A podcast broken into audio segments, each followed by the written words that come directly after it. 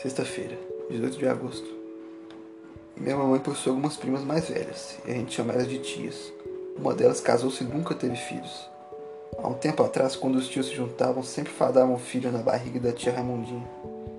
Geralmente eu escuto a conversa das minhas tias, quando quero saber das novidades, sabe?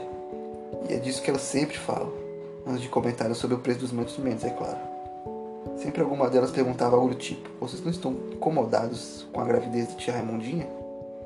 Muito perigoso alguém velha daquele jeito parir um primeiro filho.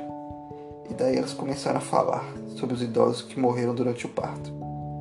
Quando o tio Raimundinho as via, só falava da criança, no enxoval e na alegria de ter um filho, mesmo sendo velha, e mesmo ainda não tendo filho nascido. Deus mandou essa criança na hora certa, já que ela vivia sozinha junto ao seu marido. E de um tempo para cá, todos ficaram preocupados, porque já era hora do filho de tia Raimundinha ter nascido.